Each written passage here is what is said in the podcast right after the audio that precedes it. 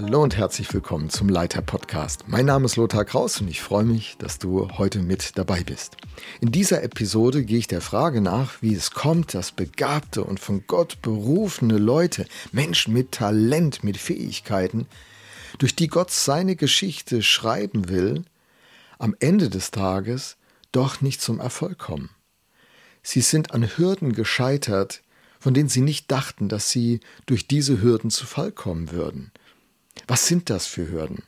In den letzten 30 Jahren sind mir einige Hürden ins Auge gesprungen und über die möchte ich kurz sprechen. Zuallererst ist da natürlich die Hürde des Charakters zu nennen. Das überrascht jetzt nicht, denn äh, in der letzten Zeit haben wir von vielen Führungskräften, die teilweise sehr bekannt waren im christlichen Rahmen und auch sonst miterlebt, wie sie gestolpert sind. Und ihr Charakter war ganz oft der Stolperstein. Charakter, das ist das, was ein Mensch im Dunkeln ist, sagt Dwight L. Moody, der einer der größten Evangelisten des 19. Jahrhunderts war. Charakter, das bedeutet vom Begriff Gepräge, Merkmal. Charaktereigenschaften kennzeichnen einen Menschen und in der Begegnung mit ihm erlebt man diese Züge und sie schaffen entweder Vertrauen oder Misstrauen. Sie sorgen dafür, dass die, das Projekt zum Erfolg kommt oder es scheitert. So viele Projekte scheitern an Menschen, nicht an Strukturen, nicht an Systemen. deswegen ist auch dieses Verliebtsein in Systemen und Strukturen und neuen Methoden ähm, so wenig fruchtbar auf die Langstrecke.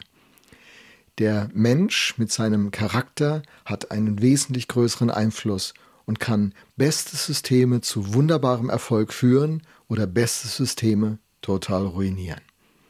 Ich will das mal darstellen an positiven Charaktereigenschaften, die deutlich machen, wie stark der Einfluss dieser Dimension ist.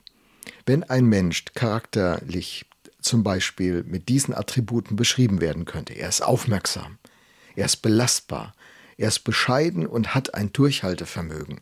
Könnt ihr euch vorstellen, dass so jemand eine Situation, einen Prozess, ein Team sehr positiv beeinflusst?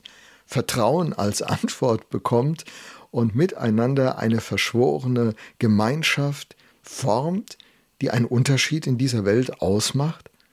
Wenn er dann, sagen wir nochmal, als andere Eigenschaften ehrlich ist und entschlossen, Einfühlungsvermögen mitbringt gegenüber Menschen, Kunden, Interessierten, Schwachen, Starken, wenn er in einer Situation fair und gerecht bleibt, dabei mit einem gesunden Selbstbewusstsein treu und verlässlich seiner Arbeit nachgeht. Mit anderen wertschätzend umgeht. Oh Mann, jetzt explodiert's gleich, was? Also wir spüren, das sind doch Eigenschaften, die sind so gut und jeder, der sie hört und beginnt darüber nachzudenken, der erspürt, dass das einen Unterschied macht. Das Ganze nun umgedreht, wenn wir quasi diese Eigenschaften ins Negative umkehren, merken wir, dass das Hürden und Stolpersteine werden, auf denen bestes Talent am Ende des Tages zum Fall kommt. Charakter. Darüber müsste man noch viel mehr nachdenken und reflektieren. Es ist der Hauptpunkt, warum fähige Leute am Ende des Tages scheitern und nicht erfolgreich werden. So schade. So schade. Wer bist du im Dunkeln? Wer bist du in deinem Innersten? Was ist dein Gepräge? Das hat dann auch was mit unserer Geschichte zu tun. Das wäre der zweite Punkt, den ich nennen will, die Geschichte. Das sind unverarbeitete Wunden in unserem Leben, die zu Stolpersteinen werden. Zurückgesetzt worden sein, abgelehnt worden sein, öffentlich bloßgestellt worden sein. Das können auch die Erfahrungen sein aus dem Elternhaus, fehlende Ermutigung, fehlendes Lob, so mancher sagt, ich habe hab von meinem Vater nie ein Wort der Wertschätzung gehört für das, was ich bin was ich getan habe. Ein ganz berühmtes Beispiel ist Madonna, diese Künstlerin, die so eine verrückte Karriere hingelegt hat und in einem Interview mal sagte, dass sie all das tat und ihre Kraft daraus nahm, dass sie ihrem Vater beweisen wollte, weil er es ihr nicht zugetraut hat. Was wollen wir anderen Leuten beweisen? Ausbildern, Lehrern, Menschen, die irgendwie in unserem verwandtschaftlichen Umfeld sind oder geistlichen Leitern. Und dann haben wir die Schatten der Vergangenheit, Sätze, die über uns ausgesprochen wurden, vielleicht wie Flüche. Das schaffst du nie. Ach, du doch nicht. Was willst du eigentlich? Und sie haben in uns Minderwert ähm, vielleicht noch weiter befördert. Minderwertigkeit ist eine Empfindung, die sehr viele Menschen äh, in sich tragen. Auch Leute, die sehr bekannt sind, die eine große Öffentlichkeit haben, von denen man nie denken würde, dass es sie auch plagt. Minderwert ist wie eine Seuche. Das kann an einem anhaften und ermutigendste Gedanken so runterziehen, dass man am Ende äh, kein Selbstvertrauen mehr hat und etwas wagt zu tun, was man definitiv tun könnte. Aber dieses Gefühl und diese Gedanken sind solche Stolpersteine und Blockaden. Dann gibt es auch äh, noch eine ganz andere Dimension, die würde ich mal Stolz nennen. Man wächst in einer Familie, in einem Umfeld auf, wo über die Nachbarn gesprochen wird, über Verwandte, über andere Leute. Und zu Hause wird immer gelästert. Und am Ende steht, steht immer so die Aussage da, wir sind die bessere Familie. Wir machen es richtig. Wir sind die Richtigen. Wir sind die Erfolgreichen. Wir sind die Tollen. das baut im Kind einen Gedanken von Stolz auf, das äh, vielleicht ein Leben lang ihn dann prägt und sie dann prägt. Stolz ist äh, auch in der Bibel ganz definitiv ein großer Stolperstein. Hochmut kommt vor dem Fall, sagt Gottes Wort. Dann gibt es noch zwei andere Dinge, die ich kurz aus unserer Geschichte aufgreifen will, die Faulheit und die Disziplinlosigkeit.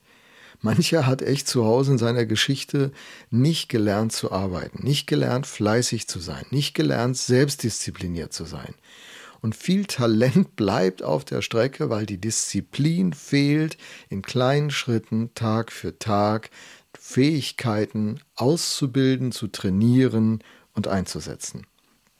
Ein anderer Punkt, der so eine Hürde werden kann, sind verborgene Sünden. Sünde, das ist Zielverfehlung und trennt. Sünde trennt immer.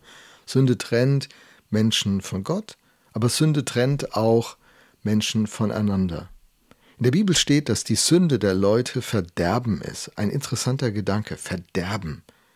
Speisen können ja verderben. Ich habe vielleicht eine tolle Banane und die fängt an zu faulen. Ich äh, habe einen tollen Joghurt und der hat, der ist dann irgendwie verdorben. Sowas will man nicht mehr essen. Ähm, die Sünde verdirbt das Miteinander zwischen Menschen. Da können Punkte genannt werden wie zum Beispiel Lüge, Betrug, Egoismus, Neid, Eifersucht, Missgunst. Das sind solche Dinge, die Beziehungen kaputt machen. Die Bibel würde sie Sünden nennen. Sie trennen uns voneinander. Sie trennen uns auch von Gott. Und letztlich zerstören sie unser eigenes Leben. Man kann sich zerfressen in Eifersucht, in Neid, diese verborgene Wirklichkeit in uns können auch solche Schatten der Vergangenheit sein, die in der Gegenwart eine große Kraft entfalten und sie werden am Ende des Tages uns definitiv zu Fall bringen. Vielleicht könnte man am Ende noch äh, zwei Dinge kurz nennen. Das geistliche Leben, die, die Quellen, also geistliches Leben ist für einen Christen die Quelle, aus der er seine Identität nimmt, wenn wir vor Gott kommen und ihn anbeten und mit ihm innige Gemeinschaft haben, dann ähm, ordnet sich unser Herz, da wird alles neu kalibriert, dann geht es uns gut, dann wissen wir, wer wir sind, wir überheben uns nicht, aber wir finden auch unseren Wert, unsere Identität. Wir sind Gottes geliebte Söhne und Töchter. Und was kann das für unser Selbstbewusstsein, für eine große Kraft entfalten und eine Zufriedenheit in uns bringen, eine Leidenschaft in uns wecken und gleichzeitig eine Bescheidenheit in uns hervorrufen, aus dem Wissen, ich bin versorgt, ich bin gesehen, ich habe Bedeutung, ich bin sicher, ich bin geachtet. Das ist schon richtig gut. Ein letzter Punkt, den ich nennen möchte, der uns echt zu Fall bringen kann, sind schwierige Erfahrungen mit Menschen in Leitungsrollen. Das, äh, also schwierige Erfahrungen mit Leitern, das können Lehrer sein, das können Eltern sein, das können Autoritätspersonen, Trainer in Fußballmannschaften, sportlichen Kontexten, was auch immer sein, die uns so tief verletzen, dass wir eine Grundskepsis gegenüber Menschen in Autorität entwickeln. Wir haben Vorbehalte. Vielleicht sind wir auch richtig innerlich äh, aufgewühlt, wir sind rebellisch und wir lassen uns nicht mehr auf Verpflichtungen ein, nicht mehr auf konkrete äh, Ordnungen ein. Wir sind innerlich in einer Auflehnung. Vielleicht haben wir sogar geistlichen Missbrauch erlebt Unsere Seele ist super verletzt und dann haben wir diesen Modus gegen zu sein und diesen Modus skeptisch zu sein, misstrauisch zu sein gegenüber allen, die ein Stück Verantwortung tragen. Und das, was ich sähe, das ernte ich. Ich strahle das aus, das kommt aus meiner Seele raus, das wird mein Umfeld blockieren, mich blockiert es definitiv. Und egal wie talentiert ich bin, wenn ich in diesen Bereichen und vielen weiteren eine, ein verborgenes Schattenleben führe, das nicht gesund ist, das nicht in Gottes Gegenwart geheilt wurde, das nicht in der Seelsorge ausgesprochen wird, das nicht auf den Tisch kommt, das nicht ans Licht kommt. Denn alles, was ans Licht kommt, wird ja hell, wird ja Licht. Wenn das verborgen bleibt, frisst es sich wie ein Krebs in meinem Inneren und der Tag wird kommen, wo der Stolperstein mich zu Fall bringt. Und das wäre doch schade, wenn du ein sehr talentierter, von Gott berufener, mit wunderbaren Gaben ausgestatteter Mensch bist, der eine Bestimmung, eine Berufung hat. Warum sollen dich diese Hürden zu Fall bringen? Was macht man dagegen? Sehr ehrlich und frühzeitig mit geistlichen Begleitern und Mentoren, mit Seelsorgern in diese Schatten hineinschauen unseres Lebens und sie ans Licht bringen damit sie heil werden. Denn Gott möchte durch dich Geschichte schreiben.